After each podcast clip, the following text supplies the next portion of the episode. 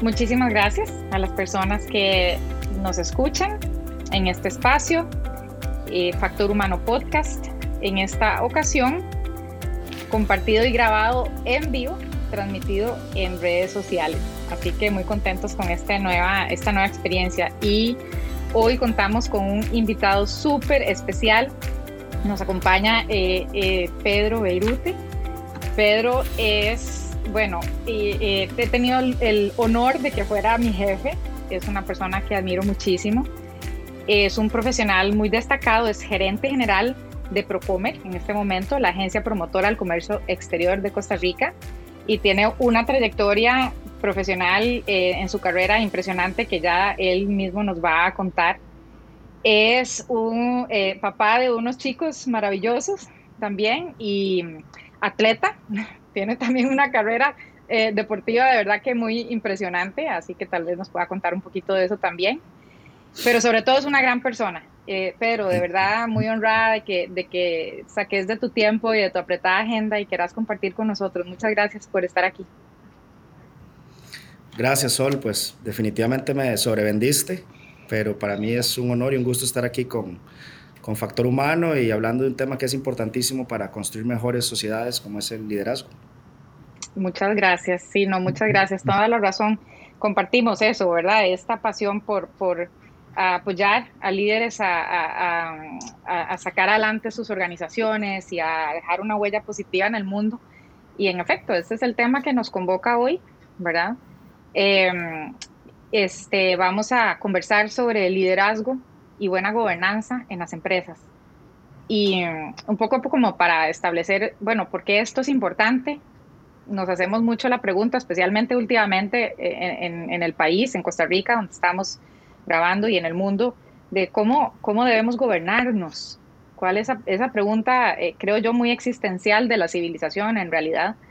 Em, gobernar y la gobernanza tiene que ver con tener poder y usar el poder que tenemos para dirigir y orientar.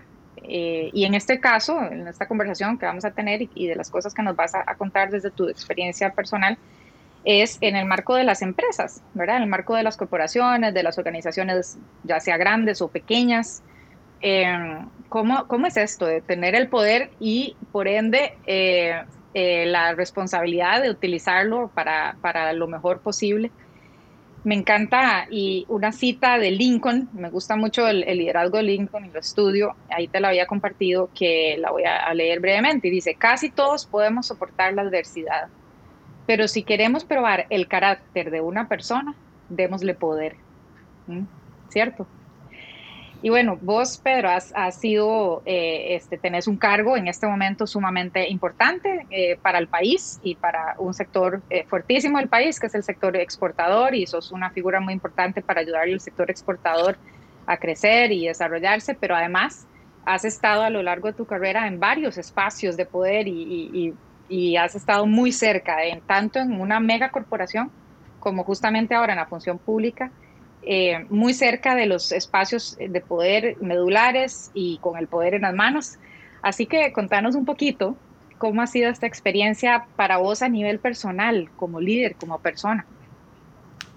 Sí, gracias, Sol. Bueno, yo creo que el punto de partida es reconocer que el liderazgo es una capacidad que se va desarrollando con el tiempo. Yo mi carrera la podría resumir en tres grandes fases.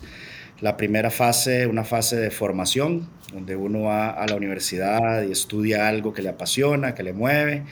Al igual que la mayoría de jóvenes, eh, no es algo que yo tuviera clarísimo qué quería hacer en 30 años, en 40 años, en 20 años, sino que tenía todas las dudas que puede tener cualquier joven saliendo del colegio, ¿verdad? Inclusive no tenía ni siquiera certeza sobre qué estudiar, pero pues tenía orientación y vocación hacia dos áreas, el área del derecho, de las leyes, y el área de la administración de empresas, de los negocios. Entonces tomé un riesgo que fue estudiar las dos carreras en paralelo, probablemente pensando que me iba a decantar por una de las dos y sobre la marcha pues convertirme en abogado, convertirme en, administrador. Eh, ese fue un primer gran descubrimiento, que a veces pues cosas que tal vez creemos muy difíciles de lograr, las terminamos logrando. Pude sacar las dos carreras en, simultáneamente, en paralelo, y esa fue, digamos, la base eh, formativa, académica, técnica, eh, que me ha servido pues en el resto de mi carrera profesional. La segunda fase fue trabajar para una multinacional, efectivamente. Eh, a finales de los 90 vino Intel a Costa Rica y eh, me contrataron para hacer cosas muy, muy básicas. Eh, yo era pues asistente de un analista financiero, era responsable de revisar presupuestos, de revisar hojas de gastos de empleados que viajaban, de llevar la, la caja chica de la empresa. Eh, y así empezó pues una carrera en Intel. Que el que maneja la plata tiene mucho poder, déjeme decirle.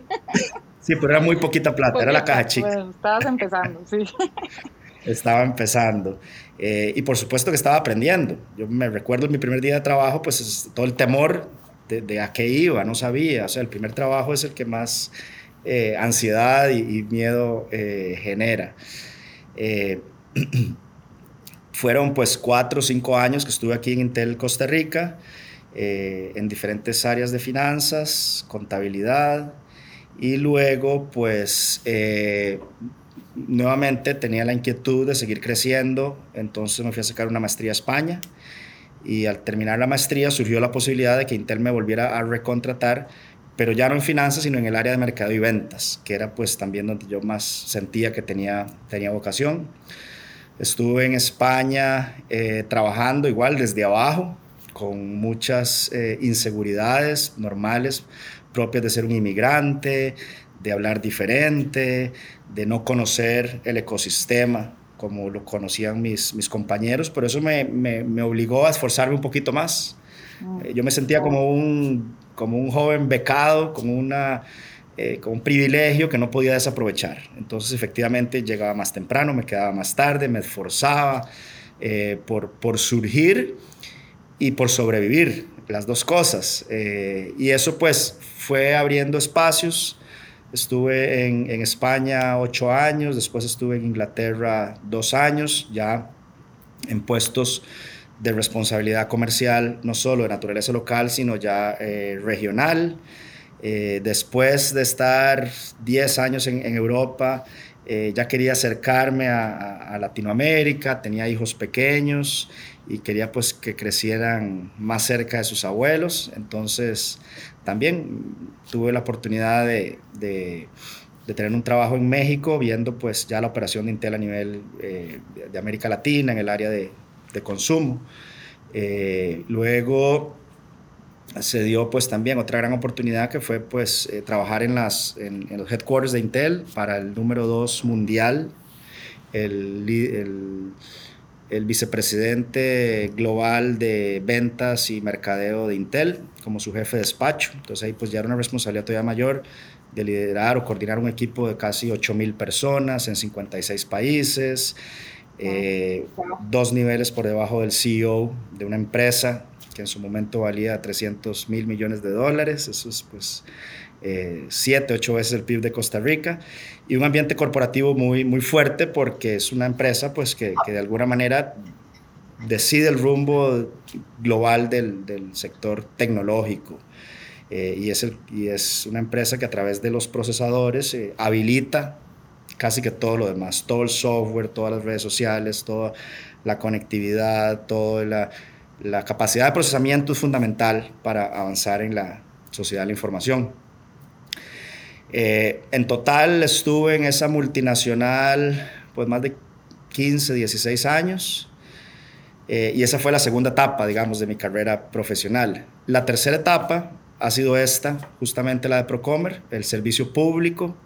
También sentía esa espinita de, retribuirle a Costa Rica eh, las oportunidades que me había dado, de volver a Costa Rica, estar más cerca de mi familia, de que mis hijos estuvieran más cerca de sus abuelos. Y ha sido pues también muy gratificante porque es una posición desde la cual pues se puede generar cambios positivos en la, en la sociedad, generar empleo, generar estabilidad macroeconómica a través de las divisas que generan las exportaciones, generar prosperidad, eh, equilibrio, equidad, eh, etcétera, etcétera. Y cada pues, fase ha sido diferente, ¿verdad? La fase formativa estudios, la fase de la corporativa, multinacional, que todo es aumentar valor para los accionistas, eh, y luego pues la fase de servicio público, Procomer eh, es parte del tridente del comercio exterior, donde están COMEX eh, y CINDE, y, pues cada rol ha demandado pues diferentes habilidades o diferentes estilos para ejercer ese liderazgo. Y ese liderazgo es pues tener la capacidad de influir, de motivar, de organizar y de llevar acciones que en general pues involucran personas y equipos. No hay una receta, desgraciadamente, pero sí pues de una combinación de, factores que, contribuyen a ejercer ese, ese liderazgo de manera eficiente y, responsable. El poder eh, o la autoridad es ante todo una, responsabilidad y eso pues es importante que todos los líderes lo tomen en, cuenta, eh, que además implica trabajar con personas, no somos computadoras que programamos las cosas de manera que sucedan, sino que eh, es fundamental entender cómo al fin y al cabo pues el liderazgo es influir, motivar, organizar personas, seres humanos, que tienen diferentes motivaciones, diferentes anhelos, que cambian además dependiendo del tiempo y de las circunstancias.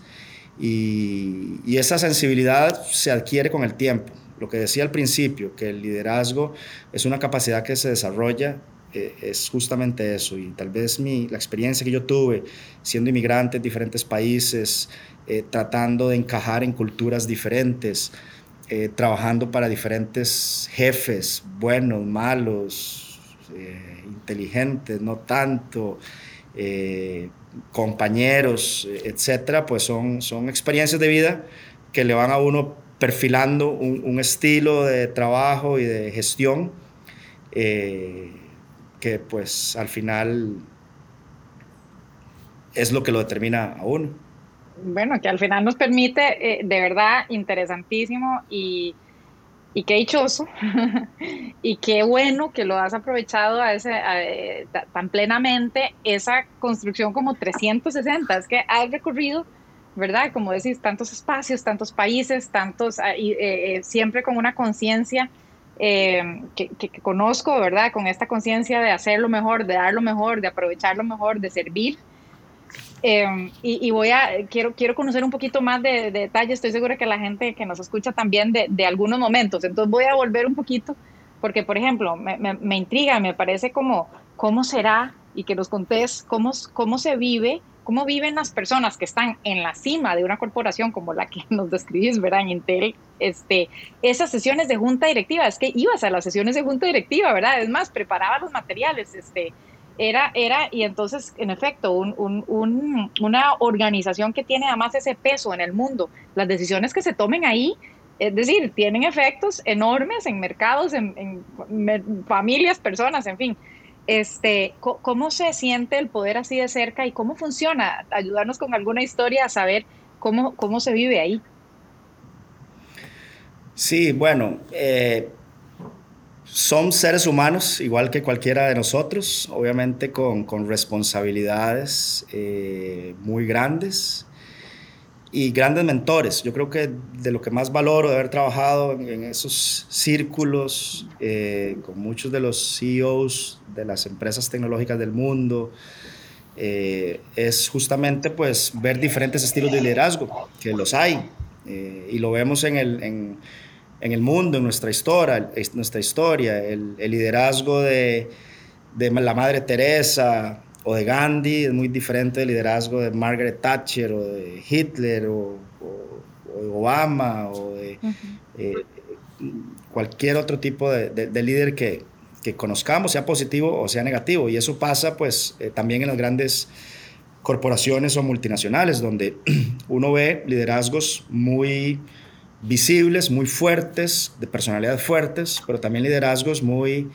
discretos, eh, un, liderazgo eh, from behind, que llaman en inglés, o sea, de una manera muy discreta, muy, muy sutil, pero que al mismo tiempo obtiene los mismos eh, resultados, genera los, los cambios, las transformaciones, las condiciones que, que busca... que se quieren. Claro, porque si yo no me equivoco, el, el, periodo, el periodo en que estuviste, por lo menos también en, en ese rol, digamos, tan cercano a, la, a, la, junta directiva, era un periodo además donde la, la corporación estaba como en un proceso importante de, de, transformación, era como un momento en el tiempo importante, si no me equivoco, por la línea de tiempo, ¿verdad? Entonces, decisiones importantes, seguro. Eh, fue un periodo en el cual se dio la transición de las computadoras personales, eh, desktops y laptops hacia las tablets y eventualmente los teléfonos inteligentes. Entonces era un mercado donde la empresa en la que yo trabajaba dominaba eh, con una cuota de mercado altísima. Casi todas las computadoras del mundo tenían un procesador Intel. Sin embargo, estábamos evolucionando hacia un nuevo dispositivo que eran las tablets que no tenían procesadores Intel. Eh, y los teléfonos menos, y, lo vemos hasta la fecha. Entonces fue una crisis eh, para la organización porque pasó de una situación de, dominio del mercado a una situación de mucha vulnerabilidad del mercado, donde la competencia y el resto del ecosistema justamente buscaba salir de ese, de ese dominio que tenían Intel y Microsoft en aquel momento sobre todo lo que era la computación. Entonces eso implicó pues eh, que los liderazgos se ajustaran a esa nueva circunstancia. Y como decías al principio, la, la, cita de Abraham Lincoln eh, aplica perfectamente aquí, pero yo le agregaría una parte que es que en la adversidad es cuando se salen, sale lo mejor del liderazgo de las personas, ¿verdad?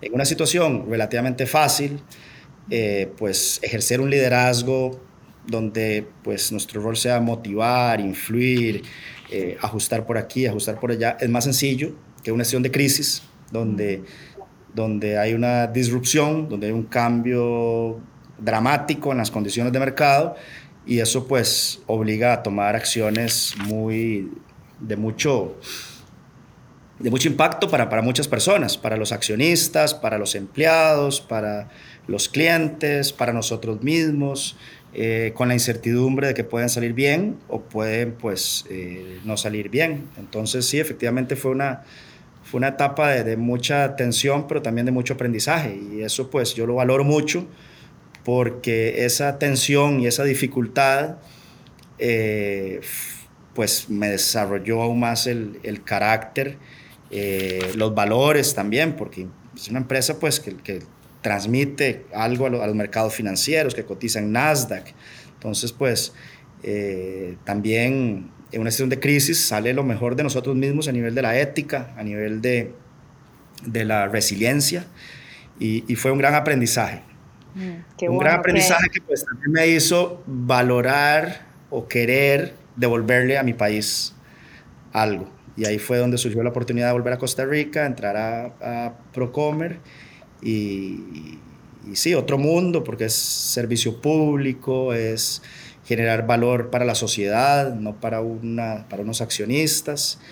Y, aquí pues también aplica el liderazgo situacional. Eh, hay cosas que se mantienen en nuestros estilos, pero también eh, tenemos que adaptarnos, tenemos que ser eh, versátiles para poder ejercer otro tipo de liderazgo en otro tipo de industria, con otro tipo de talento, otro tipo de restricciones, eh, un, un, rol tal vez más político inclusive, porque Procomer, aunque es una entidad de naturaleza técnica, pues nos implica interactuar, o sea, participar de la política pública en términos de, de, convencer a, a, los jerarcas, a los líderes políticos, y, y también pues ha sido una experiencia maravillosa. Sin duda, increíble también que, que privilegio, pienso yo, de verdad, qué, lindo, qué envidia, eh, el poder ahora también pasar la mirada a, trabajar con el sector exportador, en donde, ¿verdad? Eh, este Procomer trabaja mucho con empresas, sin duda muy grandes, algunas, pero también con muchas empresas pequeñas, ¿cierto? Y entonces ahora has podido empaparte muchísimo de cómo funcionan los negocios en, en las empresas de escala más pequeña y en tu experiencia y lo que has visto, ¿cómo, cómo es la diferencia, digamos, en, cuanto al liderazgo y el uso del poder, el poder que tienen las personas que dirigen empresas pequeñas para ordenar y alinear y, ¿verdad?, dictar la pauta para que tengan éxito. ¿Qué has visto? Contanos un poco cómo ha sido tu experiencia ahí en eso. Sí, bueno, Procomer en términos generales le ayuda a las empresas a exportar, tanto pequeñas como grandes. Además, eh, tenemos un programa, un departamento de encadenamientos que lo que busca es conectar pymes con multinacionales. Eh, tenemos, administramos el régimen de zona franca, que es fundamental para la seguridad jurídica, para la estabilidad de nuestro modelo de balance entre eh, regímenes definitivos y régimen de incentivos. Eh, también tenemos la ventanilla única de comercio exterior, que es toda la tramitología de importación y exportación del país, la ventanilla única de inversión, que es un one-stop shop para la, la, inversión local o internacional, y la marca país esencial Costa Rica, que es lo que le contamos al mundo, las cosas buenas de, que, tiene, que tiene el país. Entonces eso implica una, una diversidad de audiencias muy, muy amplias y efectivamente implica pues interactuar desde las multinacionales, que son bastante autónomas en muchas cosas y que tienen pues todos los recursos para, para hacer muchas cosas, hasta las pymes o los, o los emprendedores eh, incipientes. Y, cada una necesita algo y el acompañamiento es, eh, se adapta a las, a las necesidades. Eh, liderazgo implica, al fin y al cabo, pues construir o, apoyar en la construcción de mejores personas, mejores empresarios, mejores familias y mejores sociedades. Entonces, cuando tengo una conversación con una pyme, con un pequeño, con un emprendedor, pues sus, sus preocupaciones son diferentes, eh, sus anhelos también son diferentes, las barreras que tienen para el éxito son diferentes. Entonces, lo que buscamos es adaptarnos eh, diseñar y actuar pues para cada eh, horizonte o para cada necesidad y, tener pues cercanía, eh, que al final pues es lo que buscan muchas de estas pymes. A nivel personal, en la relación digamos uno a uno con un emprendedor o con un dueño de empresa, mi, mi acercamiento es también más personal en el sentido de que yo les digo que liderazgo pues son dos viajes, el viaje externo, que es lo que tal vez queremos proyectar o lograr a través de la empresa, eh, cómo negociamos precios, cómo bajamos costos, cómo buscamos nuevos mercados, cómo competimos en un ámbito externo, pero también un, viaje interno que cada líder tiene que tener. Eh, ese, ese, ese, personal journey eh, es igualmente importante porque si no tenemos esa estabilidad, ese balance, ese equilibrio eh, interno, es muy difícil que logremos cosas a lo externo. Entonces, eh, ese autoconocimiento es, es fundamental para los, para los líderes, esa capacidad de inspirar también que tienen los líderes, hablando de una pyme, pues una pyme puede ser cuatro o cinco empleados, entonces cómo ese, ese líder inspira a esos cuatro o a esos eh, cinco. Y también cómo ese líder genera el clima, el ambiente, donde las personas, independientemente su trabajo, su condición social, su responsabilidad, alcance su máximo potencial. Todos tenemos un máximo potencial. Cuando yo pues empecé, como te decía, como asistente, el asistente, el asistente en eh, digitando facturas todo el día y, eso era todo lo que hacía de, 8 de la mañana a 5 de la tarde. Eh, pues jamás me imaginé yo en una posición de, liderazgo tratando de, ayudar a otras personas. Hoy estoy aquí, pero nunca olvido de cómo se empieza y, todos los retos y las barreras que uno va enfrentando. Y reitero, siendo inmigrante, haciendo filas para ver si uno le da una visa de trabajo en un país o no, y de eso depende la estabilidad de tu, de tu trabajo, de tu familia, tus anhelos, tus ilusiones. Eso genera una gran empatía, una gran resiliencia, una gran madurez, una gran eh, inteligencia emocional. Y, al final, pues, como decía al principio, ya cuando toca estar en una posición de, de liderazgo o de poder, ya uno lo ve no como un privilegio, no como un alcance una meta, sino más bien como una responsabilidad. Bueno, ¿cómo generamos más líderes? ¿Cómo generamos mejores líderes? ¿Cómo esos líderes tienen la sensibilidad no solo para generar eh, riqueza o generar eh, beneficio económico, financiero en sus empresas, sino también cómo estos líderes tienen la conciencia para ejercer un capitalismo consciente que pues también atienda las necesidades del ambiente y de la sociedad, lo que se conoce como las tres P's de personas, planeta y, y prosperidad. Y eso pues es de alguna manera lo que, lo que buscamos también en Procomer, porque es, una, es un instrumento no solo para construir mejores sociedades, sino para competir mejor. El, comercio exterior internacional es, es, es, una competencia feroz y es una guerra por la diferenciación. Entonces, ¿cómo hace Costa Rica un país que tiene eh, brechas o fallas estructurales o de mercado muy profundas que limitan nuestra competitividad, eh, como por ejemplo la infraestructura deficiente, los altos costos eléctricos, el difícil acceso al financiamiento, la excesiva burocracia o tramitología, eh, el lo pequeño del mercado, etcétera, para destacar, para ser un líder, para ser un, un, referente en algo. Entonces, aquí es donde entra la diferenciación. Costa Rica tiene el potencial para diferenciarse eh, a través de, esa, de esos negocios con propósito. Costa Rica eh, puede posicionarse como un país de esperanza, un país que construye valor a partir de sus valores y, un país que es diferente, es un país que, que, que, tiene propósito en lo que hace y que construye mejores sociedades. Y ese, ese, ese argumento eh, es marketing, pero también es realidad que permite generar eh, ventas internacionales y exportaciones, y esas exportaciones se traducen pues en, en mayor empleo y mayor prosperidad para la sociedad.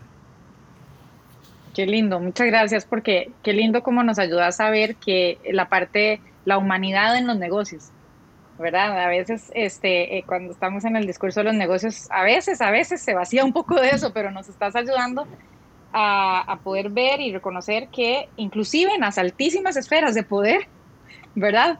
Donde uno se imagina aquella cosa como tan, ¿verdad? Tan solemne y tan así.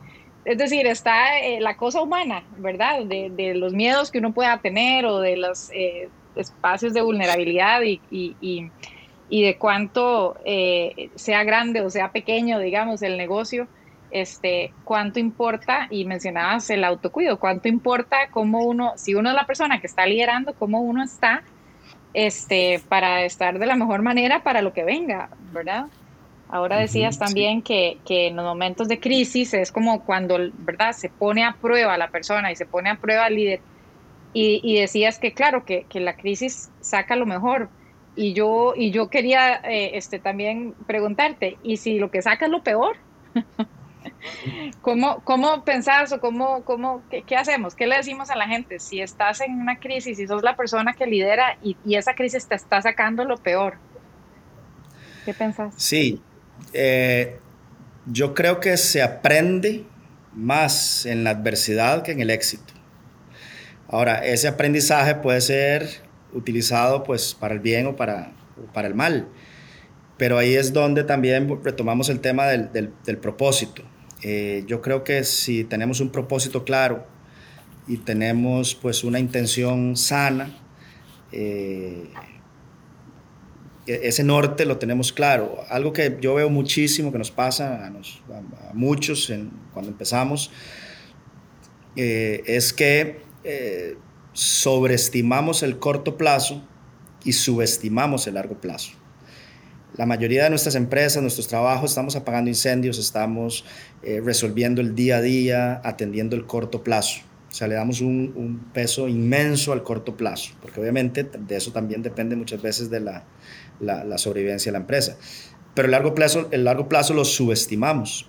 Y eso pues no está bien. Tenemos que siempre mantener esa visión en el, en el horizonte, en el largo plazo, dónde queremos llegar, dónde, qué queremos lograr, eh, y luego conectarlos. Eh, más fácil decirlo que, que, hacerlo, y, y, yo siempre digo que se aprende leyendo, pero sobre todo haciendo. Eh, esos procesos de aprendizaje toman tiempo. Yo recuerdo también, hablando de, de, de carrera profesional, los primeros 5 o 10 años yo eh, peleaba mucho con mis jefes porque yo quería más responsabilidad y yo quería eh, tener gente a cargo y yo quería que me dieran más pelota y, y, no siempre se daba. Entonces, no solo uno desarrolla tolerancia a la, frustración en esos, en esos procesos, sino que también se da cuenta de que la carrera profesional es una maratón y no es un sprint.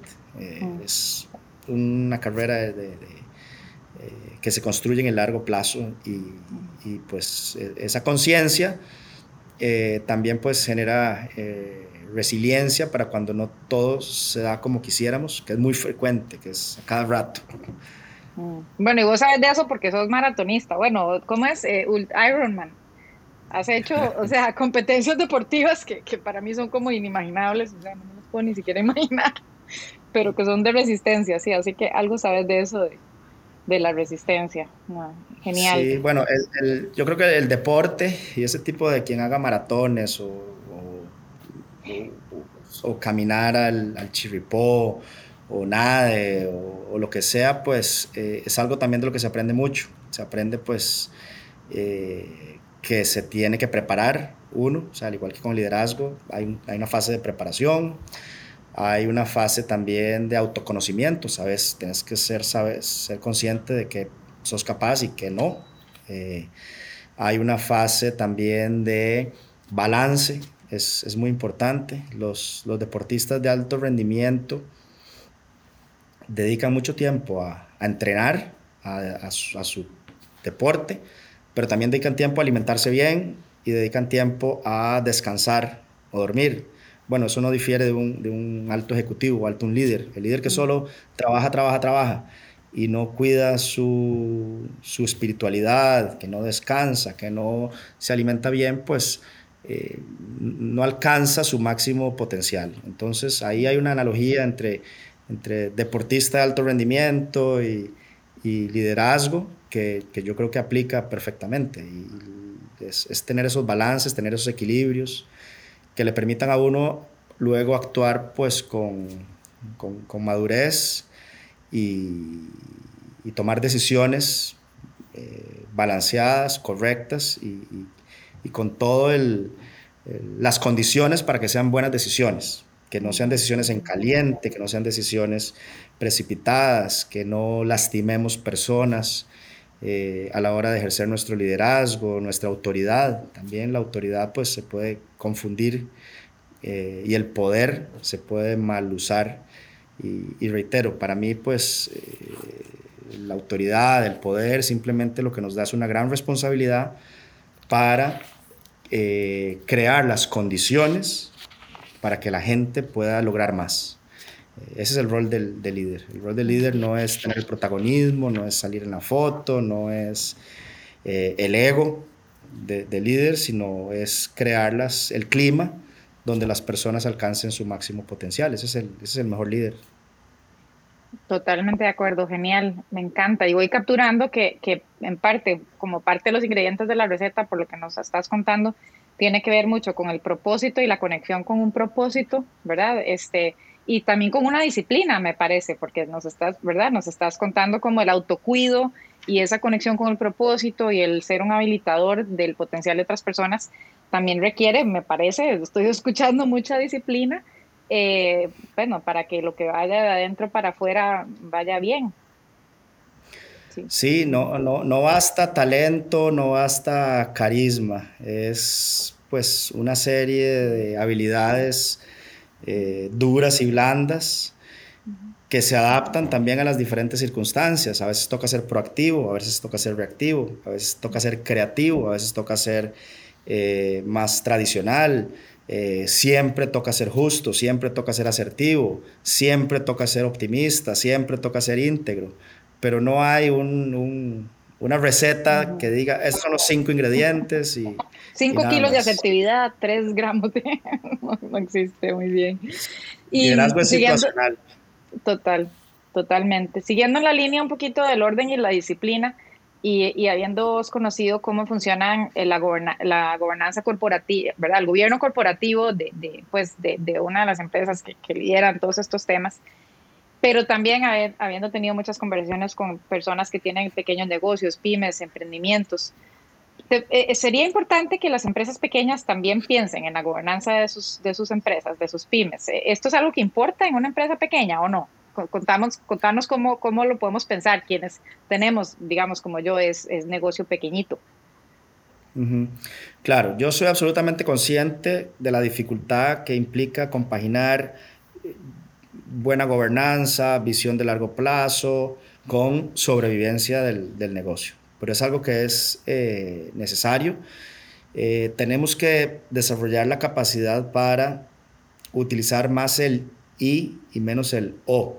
Es decir, tenemos que ver el corto plazo y el largo plazo, no el corto plazo o el largo plazo. Tenemos que ver la, el tema financiero, pero también el tema ambiental, no o el tema financiero o el tema ambiental. O sea, salir de esa dicotomía de una cosa o la otra y eh, lograr varias a la vez. El, el, líder de pyme, pues, eh, tiene retos inmensos, yo diría que inclusive más que el líder que trabaja en una multinacional, porque tiene mucha presión por el corto plazo tienen mucha presión por la sobrevivencia de las empresas. Eh, es valentía, es uno de los, de los factores o de los ingredientes fundamentales para, para un líder de, de, pyme. A veces eh, pienso que es que tiene que faltar un tornillo. A veces uno dice, debe ser que me falta un tornillo. Sí, pero qué importante para la sociedad Sol y para países pequeños como Costa Rica que haya mucha gente que le falte un tornillo, que se anime, que se, que se que arriesgue, que, que quiera construir algo, si nos volvemos en simplemente eh, todos en, asalariados, en mandados, etcétera, se, pierde mucho de la riqueza que tiene este país, de la capacidad que podemos tener para hacer, para generar progreso social, de, la diversión inclusive que puede tener eh, una sociedad que tiene tanto empresas grandes, multinacionales, con asalariados y también pues eh, emprendedores, pymes, que al final son los más. Costa Rica, por ejemplo, tiene un parque empresarial de 150 mil empresas, de las cuales son 4 mil las, que las que exportan. Eh, y de esas 4 mil que exportan son 300 las que son grandes y que pues contribuyen tanto también al, al país con, con, con, divisas, con empleo, con encadenamientos, con transferencia de conocimientos y de tecnología. Pero la, mayoría son pymes, la mayoría son emprendedores. Eh, y, yo creo que Costa Rica, pues uno de los grandes retos que tenemos es crear las condiciones para que esos para que esas pymes y esos emprendedores eh, prosperen, surjan, donde no se castigue el fracaso, más bien se premie el fracaso. Parte de las experiencias o los aprendizajes eh, viviendo y trabajando en, en Silicon Valley era ver eso, cómo eh, muchos de los fondos de inversión, los, los VCs, los Venture Capital, capital riesgo, eh, establecían como requisito para escuchar y para invertir en proyectos que ese emprendedor hubiera fracasado unas dos o tres veces. Eh, no va a ser yo el primero, dice. No, no va a ser yo el primero, con mi plata no. Exactamente. Entonces, por más que una gran idea, una gran disrupción, si, si el jinete de esa idea era un emprendedor que apenas daba, era, hacía su primer emprendimiento, pues se, se, se, cuestionaba mucho eso, porque se valora el fracasado, claro. La universidad donde se aprende. Costa Rica todavía no está ahí. Costa Rica, pues, eh, el fracaso no es buen visto. El fracaso familiar, eh, de pareja, de un trabajo, un despido, un, la quiebra de una culturalmente, empresa. Culturalmente tenemos menos, menos tolerancia, aceptación. No estamos ahí. Entonces, pues es algo que tenemos que trabajar. Total, total. Vos sabes que yo soy una feminista Entonces, me gustaría saber desde, tu, desde tus experiencias y tu óptica, que sé que sos eh, un hombre muy abierto a, entender estos temas de género y aportar. Eh, es diferente esta cosa de emprender, de tener el poder de una organización para, para organizar la gobernanza y, la dirección eh, y el liderazgo tal como nos lo describiste. este, lo que has visto es que es diferente entre los hombres y las mujeres, ¿eso? ¿O no tanto? Yo creo que sí. Desgraciadamente, pues eh, vivimos en sociedades donde todavía existen esas diferencias. Eh, es, muchos de los negocios, muchos de los proyectos se, gestan en lugares que todavía están dominados por, por hombres. Eh, desgraciadamente, sí, una, una, cena de negocios, una mesa de tragos, donde las, el entorno, las condiciones para las mujeres no son las óptimas o, se puede prestar para, que se malinterpreten cosas. Eh, también las mujeres con su rol maternal tienen pues un, reto mayor. Eh, si una mujer pues pasa por el proceso de maternidad, eso de alguna manera implica un, rezago en experiencia, el tiempo que estuvo embarazada, el tiempo que estuvo en baja por maternidad, el tiempo que tiene que dedicar a sus hijos cuando no hay un balance o, justo con, con, su pareja. Eh, de son, son condiciones que, las, que hace a las mujeres menos competitivas, lo cual por supuesto tiene que ser compensado con conciencia de los líderes de que muchas veces cuando pedimos, qué sé yo, requisitos, cinco años de experiencia, bueno, eventualmente debería ser cinco años para los hombres y tres años para las mujeres si le ha tocado ser mamá, porque, porque es, una, es una realidad. Eh, el entorno eh, o las condiciones de trabajo también debe ser, deben ser las apropiadas. Los negocios no se pueden cerrar en una, en una mesa de tragos, no se pueden cerrar en, una cena o, los, eh, las limitaciones para viajar también son cosas que, que no tienen las mismas facilidades eh, en términos generales las mujeres. Por supuesto, hay excepciones, hay casos y todo, pero en términos generales la sociedad se lo pone más difícil a, a las mujeres. Y eso un poco amigable. amigable. No es un tema de capacidades, entonces, eh, en tu experiencia, y no es un tema para nada de capacidades, sino más estructural, más de las condiciones alrededor. Eh, y por, por ende, entonces asumo que, bueno, tenemos que trabajar desde los liderazgos de las empresas y desde el gobierno corporativo, ¿verdad? asumo, pues para que esas condiciones estructurales, por lo menos en mi ámbito de control, que sería mi empresa, pues sean distintas.